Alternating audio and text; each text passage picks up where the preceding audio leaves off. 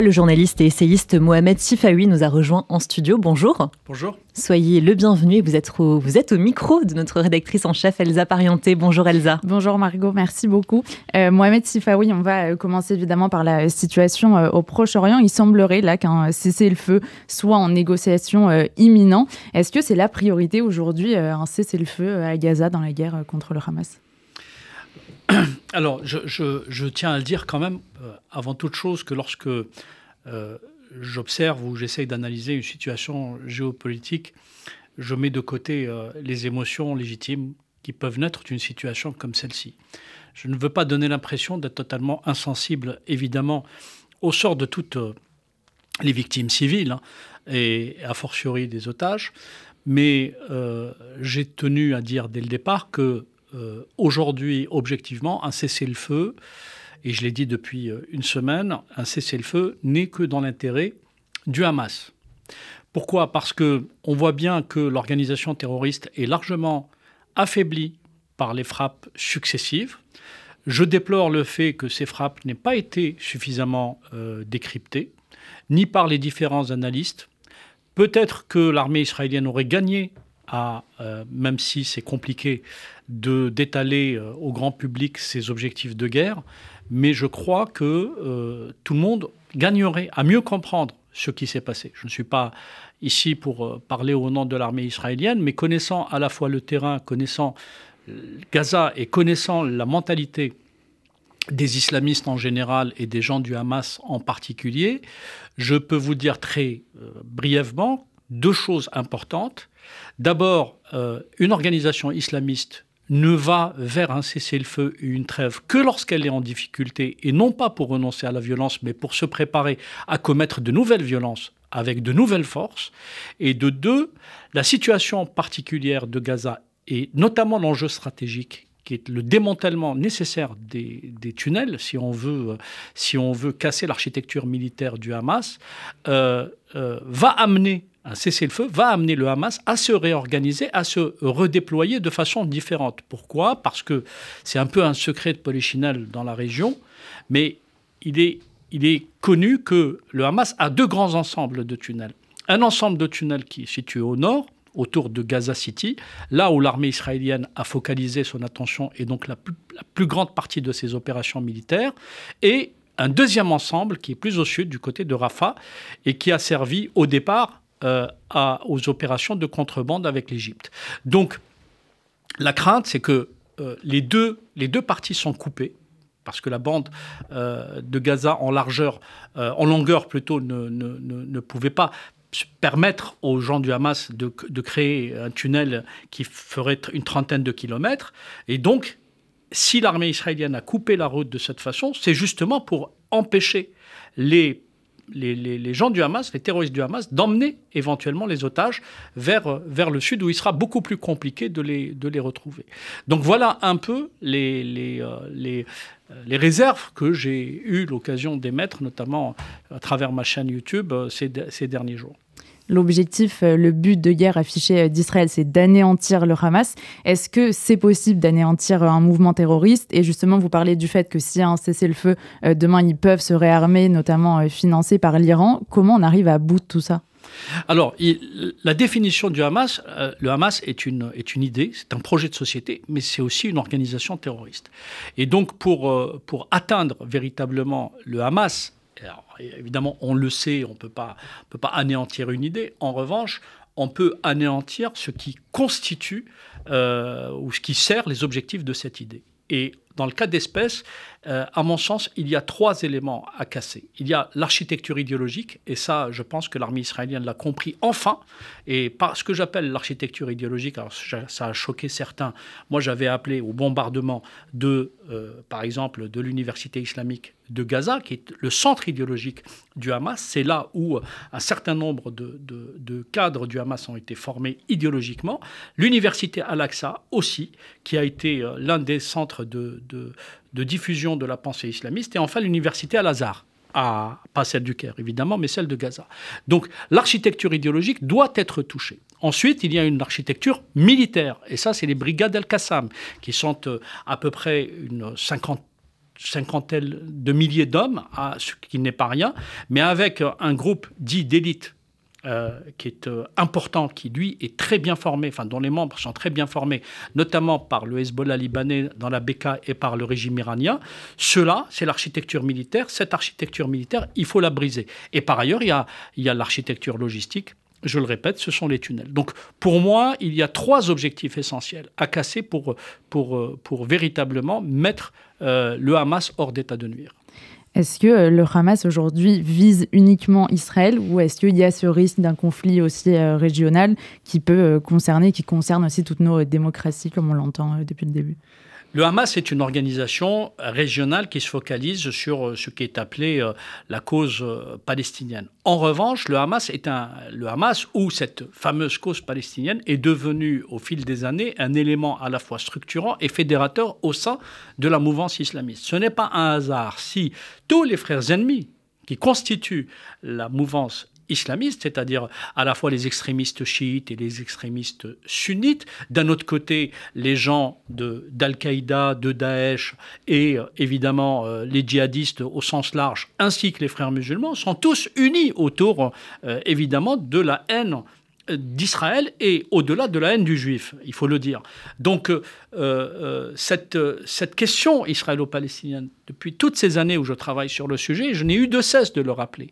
On ne peut pas véritablement, euh, y compris en France, lutter efficacement contre l'islam politique sans, sans prendre en compte que représente la question euh, du conflit israélo-palestinien dans l'imaginaire islamiste, dans la rhétorique islamiste et dans la construction idéologique des différentes organisations islamistes. C'est la raison pour laquelle, si le Hamas ne vise, euh, je dirais, qu'un pays, en l'occurrence Israël, euh, aujourd'hui, il ne faut pas oublier le rôle qui lui est, qui lui est dévolu, et surtout par ceux qui le manipulent, les deux grands ensembles ou les deux, grands, les, deux, grandes têtes manipulatrices, en l'occurrence dans le monde sunnite, le Qatar sur le plan financier et dans le monde chiite, l'Iran sur, le plan, euh, euh, sur le plan militaire, sans oublier évidemment la Turquie de Recep Tayyip Erdogan. Le Hamas est au euh, pouvoir dans la bande de Gaza depuis 2006. Euh, qu'est-ce qui a permis son installation? Et de façon générale, qu'est-ce qui permet l'explosion, entre guillemets, ou le fait qu'ils prennent le pouvoir, tous ces euh, mouvements terroristes? La société palestinienne n'a pas été imperméabilisée à, l'instar de l'ensemble des sociétés musulmanes. La montée de l'islam politique est une réalité sociologique qu'on observe dans le monde musulman depuis maintenant une cinquantaine d'années, avec évidemment une accélération qui s'est opérée à partir partir des années 80 euh, à la faveur de plusieurs événements géopolitiques. Et donc, de ce point de vue-là, la société palestinienne a connu ce qu'ont connu d'autres sociétés musulmanes. Et évidemment, plus tard, des sociétés occidentales. Donc, euh, la montée de, du Hamas a été aussi favorisée par une certaine nonchalance, un laxisme, parfois euh, une, une, une, volonté politique de la part des Israéliens. Alors je voudrais, si vous permettez, m'arrêter deux secondes sur ce sujet, parce qu'il y a des théories complotistes qui commencent à fleurir. Et je vais leur tordre le cou en deux mots. En fait, le problème des Israéliens, c'est qu'ils sont trop occidentalisés. Ils ont fait exactement, passez-moi l'expression, les mêmes conneries que les Français, que les Américains, que les Britanniques. En l'occurrence, lorsqu'il y avait un danger qui était constitué dans le monde arabo-musulman par les courants nationalistes arabes, tous ces pays, toutes ces grandes démocraties, pour je ne sais quelle raison, probablement que des gens beaucoup plus intelligents que nous tous, ont pensé qu'il fallait miser sur l'islam politique. Et c'est la raison pour laquelle on a eu une montée de l'islam politique. Alors, je le sais un petit peu, parce que les Américains en tête, ayant d'excellentes relations avec les monarchies du Golfe, pensaient que les mouvements islamistes pouvaient être gérés par l'Arabie saoudite, le Qatar, le Koweït et j'en passe. Eh bien, le calcul était faux. Et donc, je pense que, que enfin, je pense, on sait que les Israéliens ont fait la même erreur. D'abord Ariel Sharon, ensuite Benjamin Netanyahou, en laissant prospérer d'abord la pensée islamiste, ensuite le Hamas à la fin des années 80, en 1987, pensant à l'époque affaiblir l'ennemi, euh, l'ennemi euh, qui était, euh, qui était l'ennemi assuré de, des Israéliens, en l'occurrence Yasser Arafat et l'OLP. Eh bien, on voit aujourd'hui, par des retournements de l'histoire, que l'interlocuteur qui peut être sérieux et avec lequel, bon an mal an, on pourrait imaginer qu'il peut y avoir des négociations qui, espérons-le, aboutiront un jour à une paix, ça ne sera certainement pas des islamistes, mais bien ces nationalistes qui ont eux-mêmes évolué sur un certain nombre de, choses. Et fort heureusement, il n'y a plus la guerre froide, il n'y a plus Moscou euh, soviétique d'antan, même si Vladimir Poutine, aujourd'hui, a évidemment un rôle néfaste qu'il continue de jouer. Vous parlez euh, d'islam politique. Aujourd'hui, euh, en Europe, l'islam politique, quelle force il a C'est quoi l'ampleur Est-ce que la menace terroriste en France, elle est euh, toujours aussi forte? Malheureusement, la menace terroriste est forte partout on a aujourd'hui une mouvance qui est éclatée, une, on a une menace qui est euh, je dirais, euh, tentaculaire, qui a, plusieurs, euh, qui est protéiforme et qui peut agir de façon soit projetée, c'est-à-dire à travers des opérations qui pourraient être dictées par des organisations à l'extérieur, soit inspirée, comme on dit aujourd'hui, c'est-à-dire des personnes isolées qui pourraient, notamment sur Internet, répondre à des appels. Et on sait, et d'ailleurs, Là aussi, je reviens un petit peu au Hamas. Ce qui m'a, euh, ce qui m'a véritablement frappé dès le 7 octobre, et je l'ai dit à mes proches, dès ce jour-là, à tous mes amis, il y a quelque chose qui était différent. D'abord par le mode opératoire, nous l'avons tous vu. Ça ne veut pas dire qu'il y a un terrorisme plus sympathique qu'un autre, mais là, ce jour-là, il y a eu une daïchisation de l'action terroriste du Hamas. Mais au-delà de ça, il y a eu des appels de la part de Mohamed Daif, le, patron euh, ou le général, euh, le chef des brigades El-Qassam, et de Abu Ubaïda, le porte-parole du Hamas, qui ressemblait étrangement à l'appel qu'avait lancé le porte-parole de Daesh pour inciter tout le monde à passer à l'action. Et ce que j'avais dit ce jour-là, c'est-à-dire sur le vif, à des gens avec lesquels j'avais eu l'occasion d'échanger, c'était je crains que cet appel-là euh, soit différent de tous les messages qui avaient été passés par le Hamas euh, auparavant, parce que l'appel du 7 octobre euh, incitait les jeunes musulmans partout à s'attaquer. Alors oui, ils utilisent les termes sionistes, et on sait aujourd'hui que dans l'imaginaire antisémite, sionistes et juifs veulent dire absolument la même chose. Et contre ces appels, est-ce qu'aujourd'hui la réponse politique en France, elle est euh, suffisante? On en est où de la lutte contre la radicalisation? Et est-ce que le projet de loi séparatisme de 2021, aujourd'hui, c'est ça les outils dont on a besoin? Alors, je pense que sur le plan sécuritaire, on est, euh, on est, on est bien outillé, il faut le dire, sur le plan judiciaire aussi. Moi, ce qui me, ce qui me, gêne terriblement en France, mais pas seulement en France, je pense qu'on est les moins mal lotis quand je vois, par exemple, la capacité de mobilisation des islamistes euh, euh, pro-Hamas en Grande-Bretagne ou, aux États-Unis avec l'aide des milieux wokistes. Et malgré ce qui se passe en France et nos polémiques euh, bien locales, je me dis qu'on s'en sort plutôt pas mal par rapport à d'autres pays. Ce n'est pas évidemment, il n'y a, rien d'euphorisant là-dedans, mais parce qu'il y a de graves problèmes. En France, on n'arrive pas, par exemple, à faire sortir les gens d'une comment dire d'une situation qui pourrait les amener tout simplement à traiter les gens comme ils devraient être traités. Et je m'arrêterai 30 secondes sur ce point, parce qu'on ne peut pas parler aujourd'hui du conflit israélo-palestinien sans parler de Jean-Luc Mélenchon. J'ai été terriblement choqué par le fait que Jean-Luc Mélenchon et son, son organisation, son parti, ne puissent pas euh, qualifier le Hamas d'organisation terroriste. Pourtant, euh, les choses sont simples. Et ce, qui, parce que c'est une organisation terroriste, elle est qualifiée comme telle, ses, actes parlent pour elle, et au-delà de ses actes, son idéologie. Je veux dire, si, si Jean-Luc Mélenchon veut faire l'imbécile et dire ne pas comprendre l'islamisme, on peut trouver des gens qui pourraient lui expliquer, et qui auraient la patience de le lui expliquer. Euh, le problème aujourd'hui, c'est qu'il y a une musique qui est en train de s'installer qui vous dit la chose suivante. En fait, tous ceux qui euh, refusent de critiquer euh, le Hamas ou de, les désigner comme terroristes, et ceux qui critiquent le gouvernement israélien seraient traités d'antisémites par la communauté juive. C'est faux. Ceux qui sont traités d'antisémites par la grande partie de la communauté juive, ce sont des antisémites, ou sont ceux qui, se laissent aller dans des positions très ambiguës. Pour ma part, je, le dis et publiquement, n'en déplaise, j'ai eu à critiquer la politique de Benjamin Netanyahou, et j'estime à juste titre à plusieurs reprises, non pas par inimitié à M. Benjamin Netanyahu que je ne connais pas, mais par d'abord conviction idéologique, parce que j'estimais que c'était quelqu'un qui était dans une dérive extrême droitière extrêmement dangereuse, qui allait à terme, et je l'avais dit en ces termes, mettre en danger les Israéliens eux-mêmes. Ce n'est pas par hasard si dans ce contexte politique israélien, l'attaque la plus dure qu'ait connue Israël, c'était à ce moment-là. Je ferme la parenthèse. Donc il est faux de dire qu'on n'a pas le droit ou qu'on n'aurait pas le droit de critiquer Israël ou le gouvernement israélien sur le plan politique. Maintenant, on n'a pas le droit, oui, de remettre en question l'existence d'Israël, parce que là, et moi je le dis, ça c'est antisémite. Et je pense qu'un homme politique comme Mélenchon fait véritablement l'imbécile en faisant croire une chose qui est totalement fausse, tout simplement parce que par calcul politique, et ça, nous, ça fait beaucoup de mal à la France, ça ne fait pas de mal à Israël en vérité, ça fait du mal à la France. Ça fait du mal à la France pour l'image de la France, ça fait du mal à la France parce que ça divise la société française, et ça fait du mal à la France parce que ça alimente les milieux islamistes et ça les légitime. Voilà pourquoi aujourd'hui, Mélenchon est devenu quelqu'un de dangereux. Et ce positionnement de Jean-Luc Mélenchon et plus largement de certains membres de la France insoumise, est-ce que c'est un mouvement que vous voyez euh, se mettre en place à l'extrême gauche depuis plusieurs années, depuis les attentats à Charlie Hebdo aussi?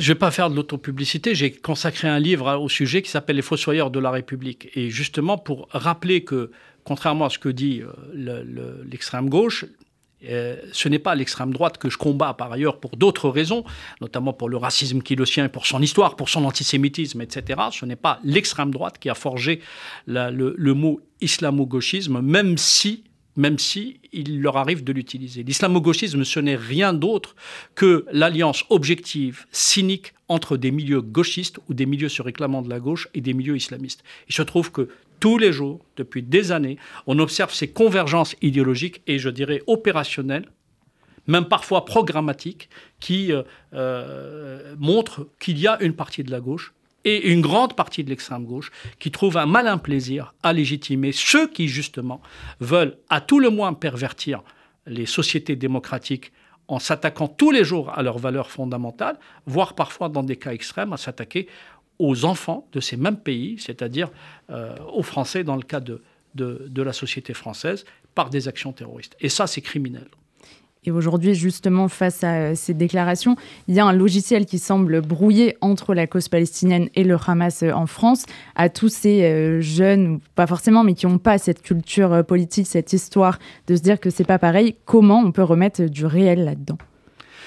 D'abord, je tiens à le dire parce que peut-être que certains pourraient, pourraient trouver mon discours qui se veut direct et clair euh, oubliant totalement la cause palestinienne. Moi, je crois que les Palestiniens ont le droit de vivre en sécurité aux côtés des Israéliens. J'ai toujours partagé et porté ce, message à mon modeste niveau. Et je continuerai de le porter. Je ne suis pas de ceux qui disent qu'il faudrait brader euh, l'avenir des, des Palestiniens.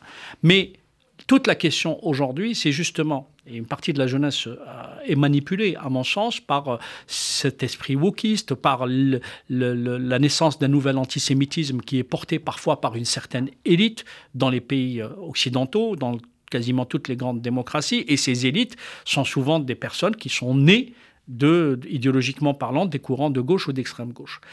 Le problème aujourd'hui, c'est que nous avons une mauvaise interprétation de la réalité notamment par ceux qui considèrent le Hamas comme un mouvement de libération. Un mouvement de libération, c'est très simple. Un mouvement de libération, c'est un mouvement qui se bat pour libérer un territoire et finir euh, l'ensemble de son action autour d'une table des négociations.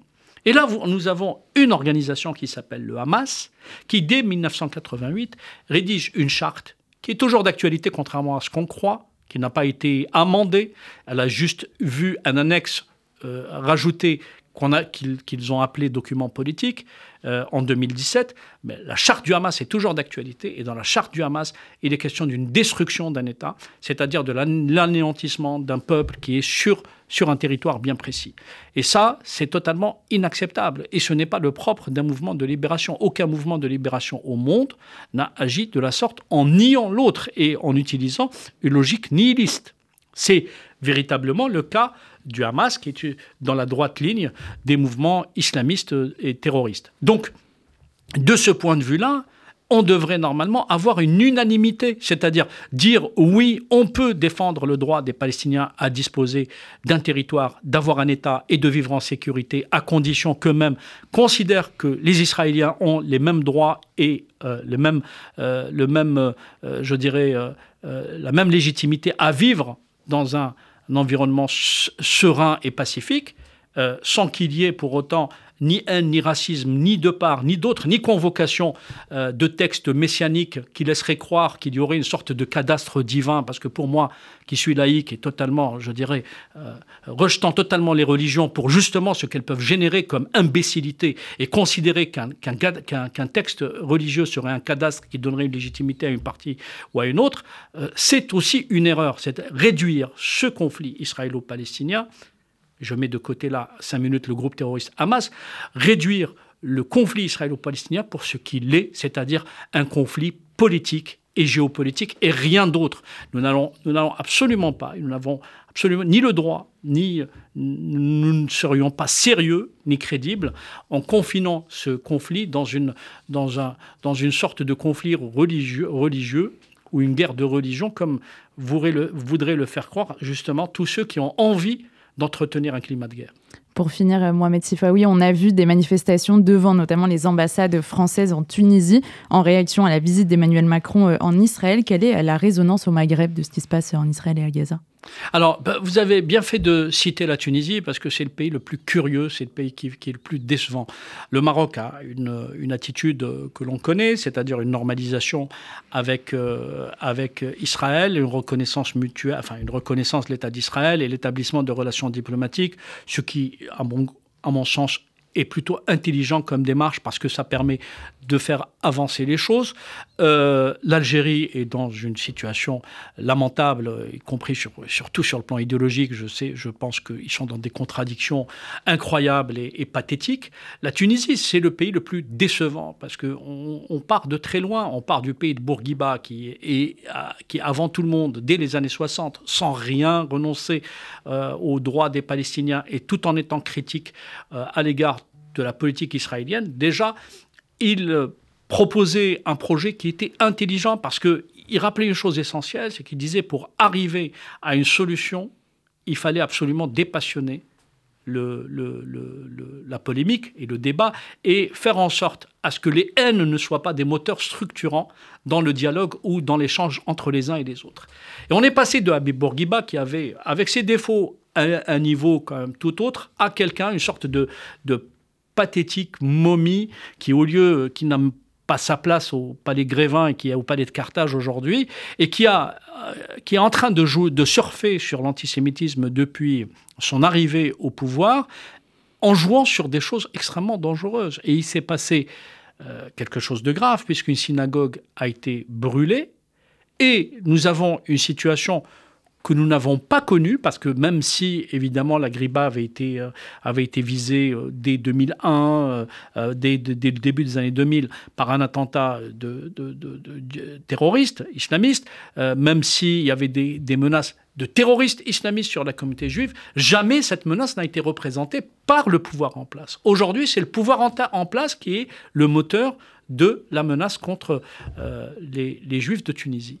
Et ça, c'est insupportable. Et je trouve vraiment pathétique qu'aucun dirigeant occidental ne puisse remettre en place ce petit dictateur qui est Kais Saïd, qui, euh, qui est en train tout simplement de se mettre sous la tutelle des Algériens, qui le finance par ailleurs, qui finance son, économie moribonde, et qui euh, est en train aussi de vider de sa substance le, champ politique euh, tunisien en mettant en prison tous ceux qui euh, sont des détracteurs de son régime. Alors, évidemment, il tient un peu de respectabilité parce qu'il a mis en prison des islamistes. Et là, malheureusement, beaucoup se trompent. Il ne les a pas mis en prison par conviction idéologique parce qu'ils rejettent l'islamisme, mais tout simplement parce que ce sont ses concurrents directs dans euh, la gouvernance du pays. Merci beaucoup Mohamed Sifaoui d'avoir été notre invité ce midi sur RCJ.